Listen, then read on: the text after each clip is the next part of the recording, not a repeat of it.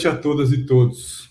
Antes de começar nosso programa propriamente dito, eu gostaria de informar a vocês que a professora Emília Maricato, que estará entre nós, foi avisada de antemão que seria muito importante ela entrar dançando.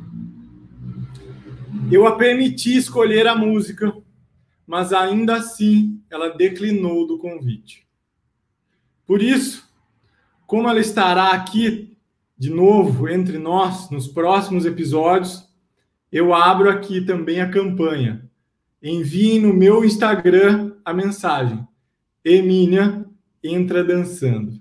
Vai ser a campanha. Emília entra dançando. Mas por enquanto, resta Pedrão, chama a vinheta.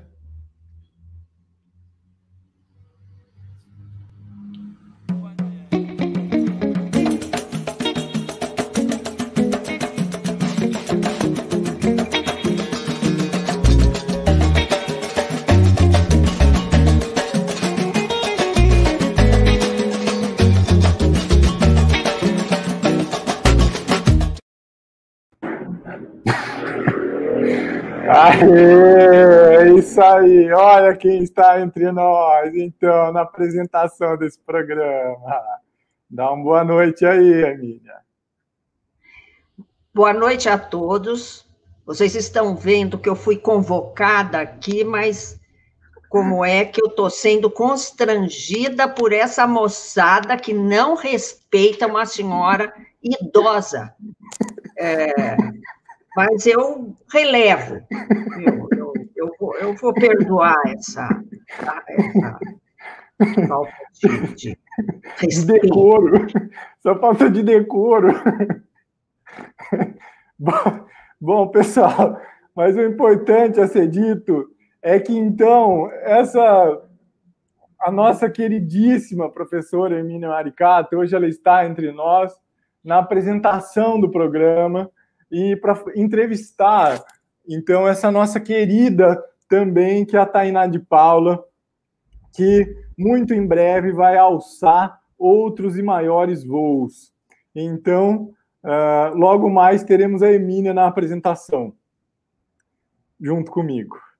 Uh, eu também queria destacar um outro ponto, é que o, o, o Pedro Rossi não comentou nada do meu cabelo, mas ó, fui eu que cortei. Meninas Tutupom. E então eu queria dizer também que eu tenho trabalhado na UFSC muito em ensino, pesquisa e extensão, mas se nada der certo como professor de estudos urbanos e direito à cidade, eu vou abrir uma barbearia hipster na Avenida Faria Lima. Viu? Que fiquem, que fique claro. Então, pessoal, se vocês acham que eu tenho algum futuro como professor, leiam também o que eu escrevo, porque eu não sou só um rostinho bonito na televisão. E queria aproveitar para mandar um abraço para os meus chefes aí na UFSC, Ricardo Socas e Soraya Nor, porque eles me aceitam do jeito que eu sou. Um abraço para vocês. Pedrão, bota aí, bota a Tainá, Pedrão. Eu tô rindo muito. Olá, queridos. Uma honra estar aqui, divertida. Boa, Lindeza, boa. como é que vocês estão? Muito feliz, muito feliz de ter você. Sempre você agora, aqui. nossa entrevistada, para todo mundo saber aquilo que, que você não disse até agora. Estamos aqui na bancada da verdade com a Emília Maricato. É isso aí. muito Emília, bom, primeira... vai ser muito bom. Primeira pergunta é sua, Emília, vai lá. Então, Tainá, eu estou muito feliz de estar aqui junto com você. Você, você tem muita luz, você é o futuro, você inspira todas as mulheres, especialmente as mulheres negras que vão mudar esse país, eu não tenho a menor dúvida. Lindeza. E, pois é, é amor, viu, Tainá? Linda! Eu quero.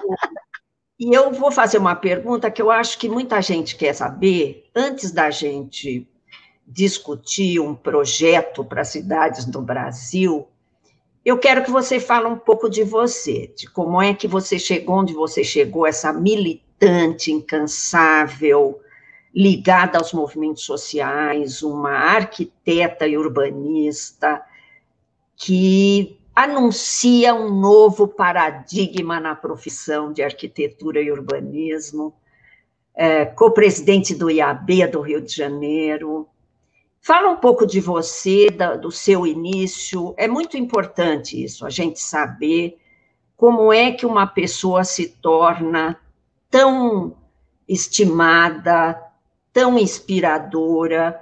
É, como é que você começou tudo isso? Lindeza, tá como, gente? Fala, Primeiro é uma honra estar aqui. Os memes são vários, Hermínia.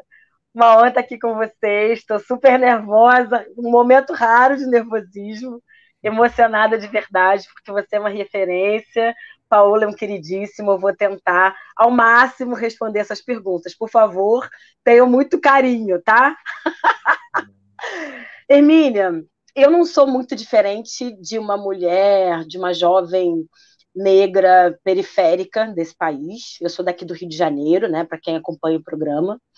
Eu sou da Praça Seca, de uma favelinha chamada Loteamento, e eu sou de uma geração que, para além de não ter, né, acho que essa agenda urbana de fato construída nos territórios e nas áreas, né, minha, minha favela teve acesso a esgoto, é, a água, numa forma quase que embrionária, pioneira naquelas iniciativas do Brizola, para quem é do Rio de Janeiro vai saber, aquela política da bica d'água e tal. Então, eu vi nascer desde aquela coisa de cotizar a bomba d'água, aquela coisa da gente começar a entender o que era a milícia, o que era o tráfico. Eu, eu vi brotar muito o que a gente entende como periferia, como favela hoje. Mesmo sendo muito jovem, eu tenho 37 anos e passei muito dessa trajetória minha, entendendo a favela nesse, nesse cotidiano e vendo a mudança do que foi a agenda urbana dos últimos 30, 40 anos, né? Olhar isso e ver isso, todas as políticas públicas assentarem, me ajudou muito a entender e a ter essa vivência e esse entendimento dos nossos desafios hoje. Para além de ser essa juventude, né, meio a síntese dessa juventude negra viva que acompanha a gente e tudo mais, é fundamental falar que a minha militância começou na Pastoral de Favelas, fui papa rocha desde cedo.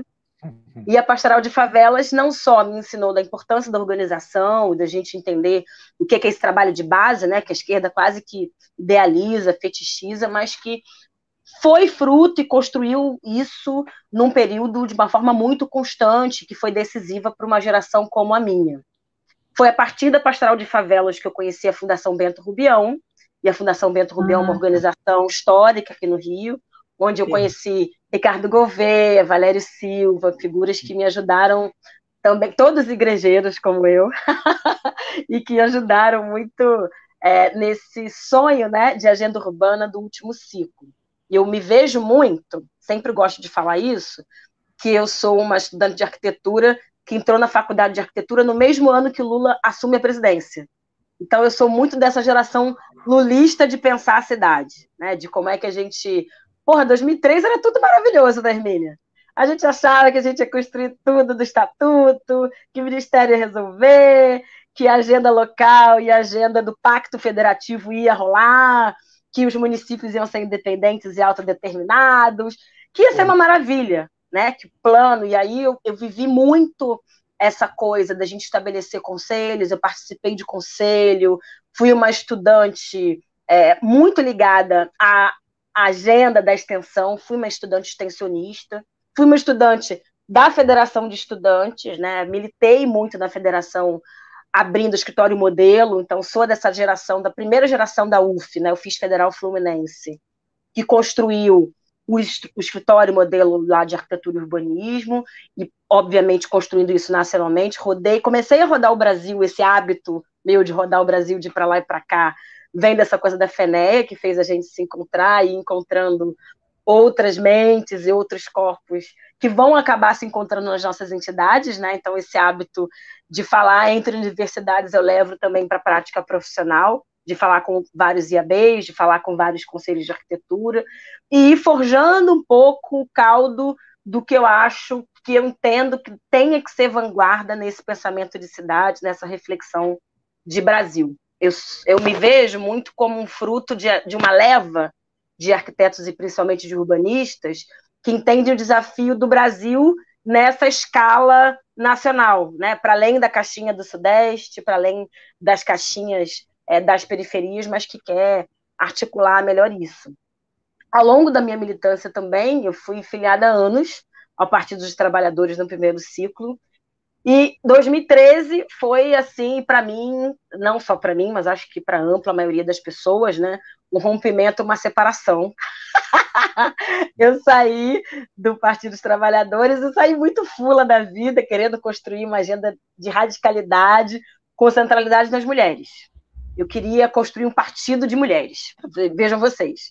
Então, é, a minha militância ativa no movimento de mulheres, no movimento feminista, se dá justamente no estopim, né, que foi, acho que a panela de pressão de todas as mudanças que a gente viu no Brasil dos últimos tempos, né? Aquele 2013 fez muita, muita potência, muita coisa positiva, mas veio também esse backlash, essa horda de tragédias que a gente tem ainda frutos hoje, inclusive na presidência, né? A gente fala muito mal do Bolsonaro aqui, Hermine, então eu vou reservar um pouquinho para a gente falar do bolsonarismo.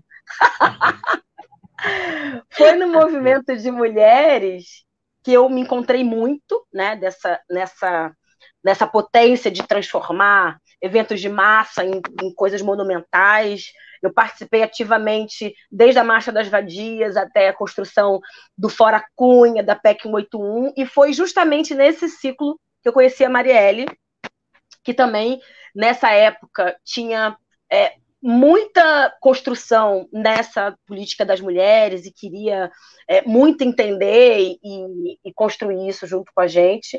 E foi uma parceria que, que, que, só foi aumentando ao longo do tempo. A gente ajudou a construir um coletivo chamado Partida Feminista.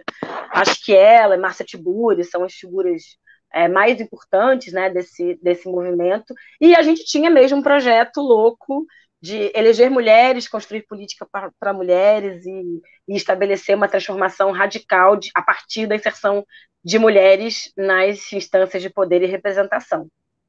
No 2016, a gente tem aquela explosão, né? 46 mil votos no Rio de Janeiro, uma mulher preta jovem eleita, uma mulher que era muito muito espelho de muita mulher preta no Rio, né, dessa geração, e um, e um espelho para mim.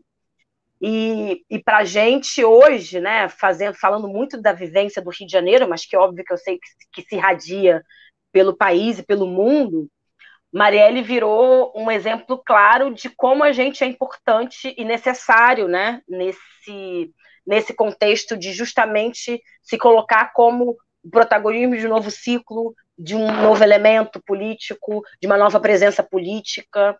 O feminicídio político da Marielle, a execução de Marielle, ela é marcada muito pela necessidade que essa estrutura social brasileira tem de exterminar mulheres pretas. Então, eu, ao mesmo tempo que me bate um medão, né, da gente é, subalternizar e, e descartar mesmo a importância das mulheres negras no cotidiano da sociedade, eu me sinto muito empoderada dessa tarefa de, de, de achar que sim, é, acho que essa transformação pode vir desse bonde que tem minha cara, que tem minha cor, que tem meu CPF, que tem minha pegada, que tem meu abuso. E, e acho que ela. Não gosto muito da ideia de, de achar que ela deu semente, porque ela era uma grande semente de, de muita coisa que foi consolidado, né? Mas eu estou muito dentro desse bonde que está com sangue nos olhos de derrubada desse sistema que não é bom, que não, que não deu fruto nenhum, ao contrário dela. Então, acho que essa é uma síntese do que é Tainá no rolê. Boa, Tainá. Que lindo. Tainá. Muito bonito isso, Tainá. Que consistência a sua trajetória, que coisa boa. Muito bom. Legal. Tainá, você falou de ter 37, agora eu opero o seguinte: o que vale é o estado de conservação e a média e a média ponderada das avaliações com dois pontos para mais e para menos. Então, meu, tô dando uns 28, 29 para você. No máximo! É isso aí. É isso aí. Mas 37 é uma criança, querido. Ai, é. gente. chove, muito chove. Muito chove. Boa. Ó, como vocês sabem também, a Tainá está escrevendo textos de conjuntura para vários lugares aí. E eu queria perguntar para você, então, Tainá, sobre que é um ponto bastante importante também para a nossa agenda, né? De colocar, então, os investimentos uh, públicos. Não, o, o, título, mais ou menos, do seu, do, do seu artigo é, então, colocar a, as periferias e as favelas no centro da agenda, né? É isso, é isso que, eu, que eu queria te ouvir falar um pouco, então, em termos mais concretos do que se trata isso. Rapaz, Paulo, isso para mim é, uma das coisas mais centrais nesse gargalo do que foi esse desenvolvimentismo brasileiro, né? Que, que achou que é, é, a resolução de uma construção de uma agenda de bem-estar social ia dar conta das periferias, ia dar conta das favelas, ou pior, que o mero incremento de renda ia resolver, em, algum, em hum. alguma medida, aquele território, ou uhum. é, haveria até que alguns arquitetos e alguns urbanistas, não aqueles que seguem a rede dos BR Cidades, mas a, a gente ainda tem uma grande disputa que é a tal da desfavelização, da construção de um certo uhum. hegemonismo né, da cidade dita ideal dentro uhum. dessa periferia, dentro dessa favela. E aí, por uhum. exemplo, quando a gente pega favelas é, ancestrais, favelas históricas, quando a gente olha, olha as favelas africanas, quando a gente olha as favelas indianas, a gente percebe que as favelas não se desfavelizam, elas se transformam, e a gente come, começa a perceber quais favelas de fato conseguem incorporar agendas para uma permanência sustentável, entendendo, inserindo a chave de bem viver, entendendo a chave da sobrevivência, entendendo uhum. a chave da potência, né? Falar que hoje é, tem favelas africanas discutindo metadados, construindo é. o debate da cidade das favelas digitais. E a gente está num, num, num, patamar de, de, discussão urbana que é, ah, vamos fazer EAD por causa de uma pandemia? Não, não podemos fazer EAD por causa de uma pandemia, porque as nossas crianças faveladas não têm internet, não têm Wi-Fi, na ampla uhum. maioria uhum. da nossa realidade urbana. Então a gente está muito longe de discutir em pé de igualdade com as principais chaves urbanas, né, no que está dado no mundo, é, porque a gente escolheu um caminho de desenvolvimento que é morte, extermínio deste território e desses indivíduos. Né? Uhum. O nosso capitalismo primitivo coloca uhum. aí tanto o território quanto essa população naquela margem de sacrifício de descarte do capitalismo. Ou ele vai morrer na base do genocídio, ou ele vai morrer por conta da falta de infraestrutura, ou ele vai ficar assim desse jeito, ganhando mal e tendo uma subvida, para eu continuar pagando menos e assim colocar nessa lógica de precarização, de subtrabalho, de subemprego, que é o meu trabalho, o meu trabalhismo dessa periferia. Essa agenda, então, do modelo Brasil de desenvolvimento está muito errada. Quando eu falo uhum. isso, o Postman olha para a tela e fica chateado. Mas mais importa. Mas os desenvolvimentistas do Brasil, do último ciclo, são os fofos. Porém, eles estão datados nessa história. Urbano, é. a gente precisa muito mudar essa chave, né? De, de um, hum. não entender o capitalismo como uma cláusula pétrea incontestável, inquestionável. E acho que o Covid abriu uma janela aí para os teóricos, eu acho que a gente tem que começar a permear muito nisso, porque todos os é, desenvolvimentistas que, que, não criticavam de forma contundente o capitalismo estão meio nus, né? Porque a gente viu é desde impressão é... de moeda, Essa né? É minha segunda estão meio pelados no rolê. Essa é a minha segunda pergunta. Ah, é? Fala, faz a pergunta. Não, não, não, vamos passar para a Emília. A Emília faz a, a, segunda pergunta dela e depois, depois eu faço a minha. Vai lá, Emília. Claro. Não, se você quiser. Não, não, vai lá, vai lá, vai lá. Vai lá, pode, vai você, vai você, depois não, eu falo. É, é, bom, vai um pouco nesse sentido. Primeiro, queria chamar a atenção aqui de nós todos, que você já está fazendo uma unidade entre luta de classes e luta de identitária, que é, é muito triste ver essa, é, essa toda o que se perde de tempo discutindo uh, essa questão num país que a maior parte da população é preta ou parda e, e, e num país que a maior parte da população é, é classe, da classe trabalhadora é negra. Então, é, é realmente, mas enfim. É, na verdade, o que eu queria ouvir de você, pode até continuar nessa linha, mas o Rio de Janeiro, ele nos impacta pelo, pelas coisas que a gente ouve, do que... Tá, qualquer periferia no Brasil, ela, ela é sem Estado, sem um Estado sem presente. Estado, sem mercado é, sem estado é. sem mercado é a produção da habitação, né? Mas porque na verdade ela não é, ela não é um mercado capitalista, né? Mas Sim. ela é sem, sem Estado e, e, você tem aí presente crime organizado, as milícias, essas igrejas que parecem, muitas delas, não todas, evidentemente, é mais empresas é, que prestam um serviço, claro, mas que, que que também muitas vezes se, eh, se torna um elemento de atraso. Né? É, o Rio parece ser o, o, lugar onde isso mais acontece, é mais evidente, não é? A, a gente fica sabendo aí que a, a milícia produz, entra, entrou na produção do espaço, né? loteamento, Sim, edifícios. É o grande mercado é? agora. Isso. E, e, bom, isso tem solução, Tainá? Eu, eu, eu, como é que vocês estão pensando? Eu sei que você está aí dirigindo, você é nossa coordenadora do BR Cidades no Rio de Janeiro, e está dirigindo e coordenando um esforço de pensar, repensar a cidade do Rio de Janeiro, não é?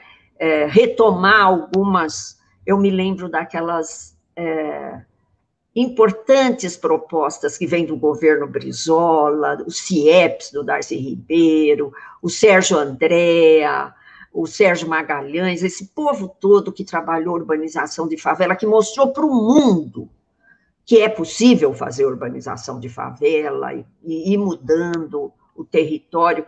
Além disso, como é que você vê os desafios gigantescos que nós temos na cidade do Rio de Janeiro. Fala um pouco sobre isso. Hermínia, esse é o meme que sintetiza uma urbanista carioca. Que é o seguinte, é. Hermínia. Não, claro, porque o, desafio aqui é, é absurdo. A gente, para além de ter um grande desafio de, de restabelecer uma agenda urbana nacional, né, que pense, planeje e coordene é, os entes federados minimamente, a gente tem um desafio local que você pontuou muito bem, que é a narcomilícia pentecostal, né? Porque a gente tem aqui o exército de Israel literalmente estabelecido nos territórios. O caso é muito dramático, né? Como é que a gente. É, acho que são duas chaves. Como é que a gente deixou arruinar e como é que a gente estabeleceu isso como, como com certa naturalidade. Falar que a milícia não é nada novo, né? Ela é, é um braço policial dos anos de chumbo, da ditadura militar, e que tem entranhas aí na guarda getulista e que mais anteriormente tem entranhas no início da polícia militar que colocava pretos hiperencarcerados no início do século XX. A linha condutora, se a gente pegar é, as corporações, os batalhões, é muito a mesma. Né? A gente tem entranhas mal resolvidas de como falar dessa falta de segurança pública. Não é, não é nem uma agenda de segurança, é a ausência de segurança pública nesse, nesse estado de deixe-estar social que virou o, o, Rio de Janeiro. Como é que a gente substitui né, isso? Como é que a gente vira a chave? Eu acho que discutir racismo vem ajudado muito, né? As pessoas é, na pandemia foi absurdo o número de, de crianças executadas por conta das operações policiais. Então, houve um aceno, um, uma, uma janela de discussão com a classe média que até então se achava muito tranquila, estava muito tranquila nesse debate, porque afinal quem morre são favelados que, se não tem envolvimento direto com o tráfico, se não tem envolvimento direto com a milícia, um dia vão ter. A lógica no, no extrato era um pouco essa. Então, é, os cidadãos de bem não podem pagar por, pelos vagabundos que estão nos territórios de favela e a polícia está fazendo o seu trabalho né? Que a moral né, do extrato médio da sociedade carioca fluminense achava. As operações durante a pandemia colocam duas grandes desigualdades. Um, que as pessoas não têm direito sequer à, vida no isolamento, né? Todo mundo ficou no, no hashtag fica em casa, no fica em casa e se cuida, e as pessoas é, é, morrendo os borbotões é, nas favelas, nessas operações, e crianças morrendo. Isso foi uma chave que os movimentos de favela, que principalmente é, é, o movimento organizado do debate dos direitos humanos, conseguiu fazer ecoar. E, claro, a chave internacional lá do George Floyd, Hermínia, veio também para um outro setor que não de movimento negro organizado, que não o dos debates dos direitos fundamentais, que foi importante. Né? Acho que é, a pauta racial eclodiu para fora da bolha dos pretos. E isso é um movimento importante para a gente conseguir fazer transformações. Por outro lado, eu tenho medo disso ser uma onda, de ter sido só um 20 de novembro fora de época, né? É, é uma espécie de micareta racial, onde, olha, vamos discutir isso agora e depois isso não deixa de ser um problema. Porque, afinal de contas, o que gira a economia nessa estrutura racista é o preto trabalhando, é o preto nessas condições degradantes, né? Afinal de contas, se a gente muda a relação de centro-periferia nesse lugar é, de subalternos e quem subalterniza, eu perco as minhas empregadas domésticas, eu perco a minha mão de obra barata, eu começo a ter que estabelecer um bem-estar social que vai para além da minha bolha, dos, das, das grandes, dos grandes territórios privilegiados da cidade. E aí eu vou ter que discutir estrutura, e discutir, discutir estrutura não, não dá liga, a gente que é da agenda urbana sabe, não dá liga nessa sociedade. Então, o que é padrão é garantir privilégio e não distribuir privilégio, que eu acho que deveria ser inversão de chave. O que que eu tenho, o que me dá norte de esperança, né? Dialogando muito com esse em nível, municip... em nível municipal, por Isso, exemplo, como é que você Exatamente. Colocaria? Eu acho que as, a pauta de segurança e a pauta urbana, em alguns itens que estão ligados diretamente à sobrevivência, são muito é, é, reorganizadoras desse movimento que a gente precisa fazer. A água aqui, Hermínia, vai ser uma pauta central dos, dos próximos anos. A gente passou ah, por uma importante. crise a gente passou por uma crise hídrica séria aqui no começo do ano e ela foi, é, vamos dizer, amansada pela própria pandemia. Mas o que, que vai sobrar no próximo verão, né, na próxima crise hídrica e ainda durante um pós-Covid, meio Covid, porque a gente não vai ter vacina em massa? Falta de água, seca, e um, um gargalo hídrico de, de qualidade é, hídrica enorme, que aumenta a injustiça sanitária e, pior, no meio de uma provável privatização da SEDAI. Muito é, provavelmente o, vai passar por uma o privatização. O problema é esse aqui. Diante do problema da água, o que se propõe é a privatização como se ela fosse nos salvar, né? Exato. Mas essa chave, é, essa chave pode conectar, tem esperança que conecte é, não de uma forma, é, claro, o nosso campo sempre vai estar em, em, ampla defesa, mas acho que a gente pode espraiar para outros setores que estão muito antenados.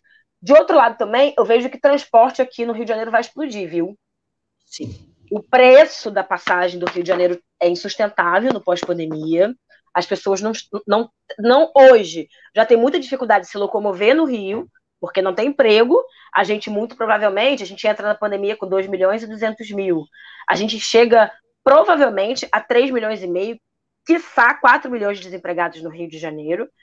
E, óbvio, como é que eu vou procurar emprego sem dinheiro para pagar a passagem? 5 reais. Nossa passagem não é integrada, é nosso bilhete único é um lixo. Então, assim, vejo o transporte. É, não me surpreenderia se a gente tivesse uns 20 centavos do passe livre daqui a um tempo. É, vejo também como uma pauta que pode aglutinar e potencializar essa mudança. Por outro lado, por outro lado, gente, é, o Rio de Janeiro é a manjedora do fascismo. A gente tem que discutir isso. É, o bolsonarismo aqui é muito forte.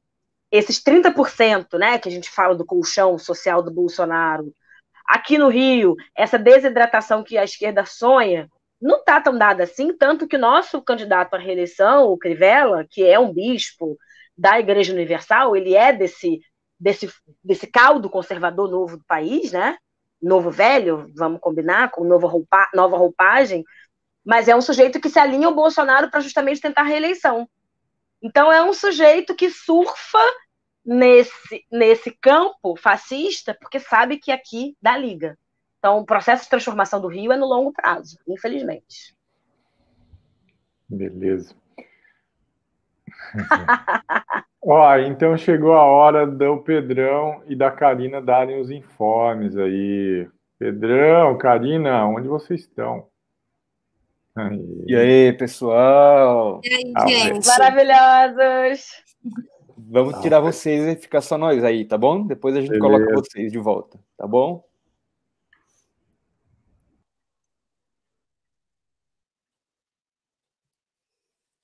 Bom, gente, é... hoje a gente vai fazer um pouquinho diferente, que a gente quer impulsionar que vocês olhem o site e as nossas redes.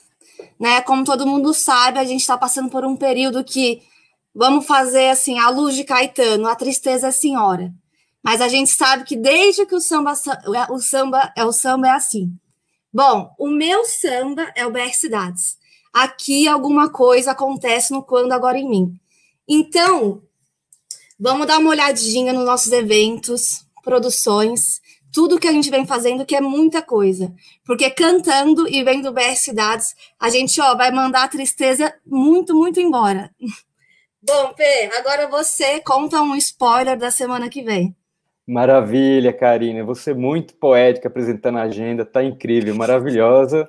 Lembrar que temos aí os núcleos espalhados pelo Brasil inteiro, né? O BR está se capilarizando de um jeito incrível, surpreendente. Cada dia pipoca um grupo de WhatsApp a mais, né? Para a gente conversar, para a gente articular. Pra Socorro! Gente... muito bom, isso é muito bom. Isso é muito, muito, muito bom mesmo. E é isso, a gente tem um grande spoiler para a semana que vem.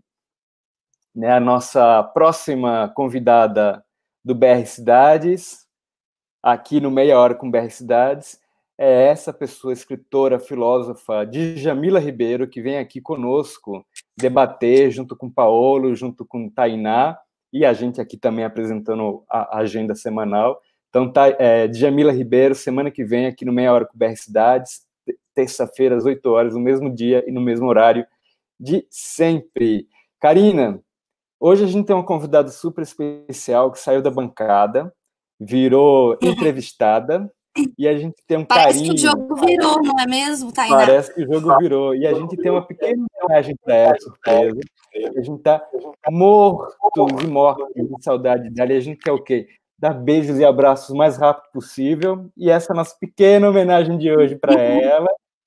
Saudade de um bar com você, Tainá. Saudade, Tainá. Vamos sentir muito a sua falta aqui nesse, nesse nosso encontro semanal mas pode ter certeza que a gente vai te ver em lugares mais poderosos e mais potentes para o resto da vida, como você Com merece. Certeza. Vai Voltamos. ter que aguentar muito a gente ainda. Voltamos, vamos lá trazer o pessoal de volta. Muito Ai, bem. que linda essa foto! Eu quero! Muito legal, muito legal. E ó, lembrando, lembrando que a Baixada Santista está entrando no BR Cidades, hein, gente? Vamos é saudar a Baixada Santista. Acho é que toda semana devia saudar o pessoal que está entrando, porque é gente entrando no Brasil inteiro, em é. cidades é. grandes, cidades médias e até pequenas, no BR é Cidades. Ó, aproveitando, então, vamos lembrar que nós tem o GT Cidades Médias, vai fazer uma reunião no sábado de manhã agora. Então, ó, galerinha, em vez de ficar aí fazendo nada, vamos discutir cidades médias no GT. Está sendo puxado pela Raíssa Oliveira e pela Bia Fleury. GT Cidades Médias, Muito sábado bom. cedo. Isso aí. Nossa. E, e para não perder o para não, não perder o costume. Eu para Pode falar, pode falar. Para não perder o costume, então, do programa que chama Meia Hora e dura 40 minutos, Eu queria fazer uma última perguntinha para a Tainá. Que Até mais, então. Fala aí, manda aí. Beijo. Continue. Valeu, valeu. Beijo, pessoal. amores. Valeu. O, que, claro, eu gosto muito da sua. Você fala com fibra, você pensa com o corpo e com muita potência. É muito gostoso estar próximo de você. E acho que uh, um, um, ponto interessante que eu queria te ouvir, e claro que também é uma questão uh, grande, a gente não precisa entrar muito aqui, mas mais no sentido da radicalidade, que eu queria que você trouxesse essa imagem, então, uh, num texto agora recente que você escreveu sobre uma cidade pós-capitalista, né, apontando, reiterando esse diagnóstico de que realmente as democracias capitalistas elas não se legitimam mais, né? elas uh, uh, não são dignas desse estatuto de democracia. E isso Nancy Fraser, uh, Zizek, tem uma galera grande dizendo. Né? E você Exato. espacializa isso e traz isso para a cidade. Então, numa imagem, o que seria uma cidade pós-capitalista para você?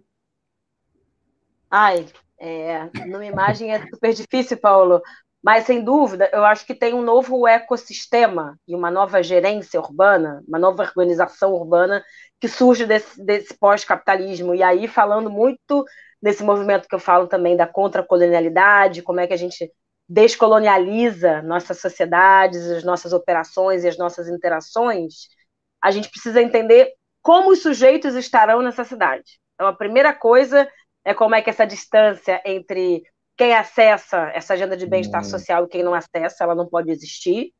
Hum. Sem dúvida alguma, essas distâncias elas não vão ser é, é, é, razoáveis, porque vai ser impensável você se locomover para trabalhar, se locomover para conseguir garantir lazer, se locomover para estudar. As distâncias são menores nesse lugar, entendendo que essa periferia pode ser o meu centro, né? eu posso ir a pé para minha escola, eu posso ir a pé para minha universidade, eu posso acessar a partir de um posto avançado digital todos os raios de quilômetros a partir de uma internet com mega potência qualquer lugar do mundo. Essa distância, inclusive, é, das conexões, ela diminui do ponto de vista global, né? Falar que hoje a gente fala muito e troca pouquíssimo, fala, a gente fala muito entre os nossos, se a gente falar do comportamento da internet brasileira, a gente fala muito entre a nossa internet, a gente fala pouco para o mundo, a gente fala nada para a Latinoamérica, a gente não acessa os dados da Latinoamérica, e isso está muito dado também no que a gente consome, no que a gente entende como referência. Então, nesse futuro, a gente tem outra referência de mundo, que não está mirada no norte, mas está mirado, por exemplo, numa América Latina. Né? É, o, a era lulista tentou forjar uma soberania latino-americana, né? É, desenhou o Mercosul, desenhou umas relações, mas não arriscou, não fez a radicalidade da centralidade, da importância disso.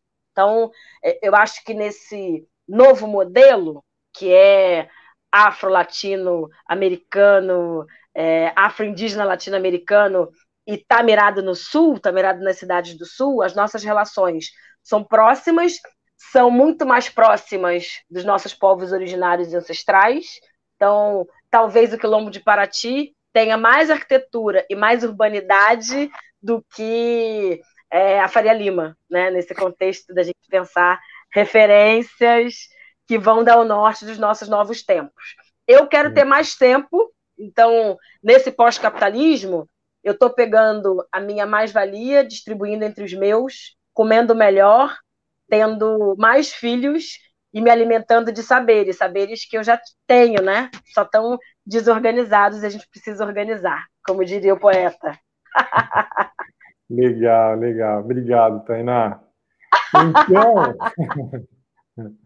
então acho que é isso, né, Mina? Se dá por satisfeita por enquanto?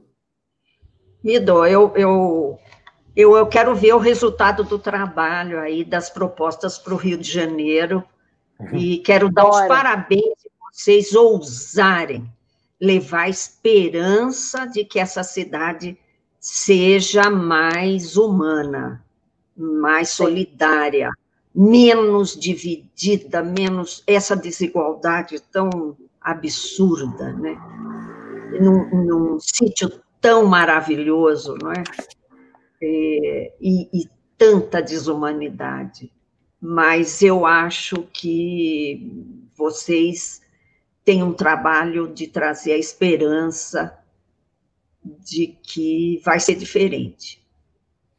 Lindinha! Ah! Rainha maravilhosa, vamos. Acho que radicalizar é urgente e o Rio de Janeiro pode ser parte desse processo, né? Desse novo ciclo. É, na verdade, você é nacional, né, Tainá? Você sabe disso. Né? É que assim a gente abre mão e deixa assim. A gente vai deixa, se dedicar, mas... vai se dedicar para o Rio de Janeiro um pouco mais, tal, né? É Deixa eu dar essa colher de chá para o Rio. É isso aí, isso aí. Então, galerinha, muito bom. Fica aí, semana que vem, Diamila Ribeiro entre nós, né? Tainá que trouxe também. Isso aí. Rainha. Isso aí. Continua. Vai, e ó, depois da Djamila, a Emília vai voltar na apresentação. Então fica valendo a campanha. Emília entra dançando. Muito bom! Beleza, então, galerinha, aquele abraço para todo mundo. Beijo, um beijo. beijo. Apertem nosso sininho. É. Beijo, Xé, queridos. Vai ser lindo. Valeu. Valeu.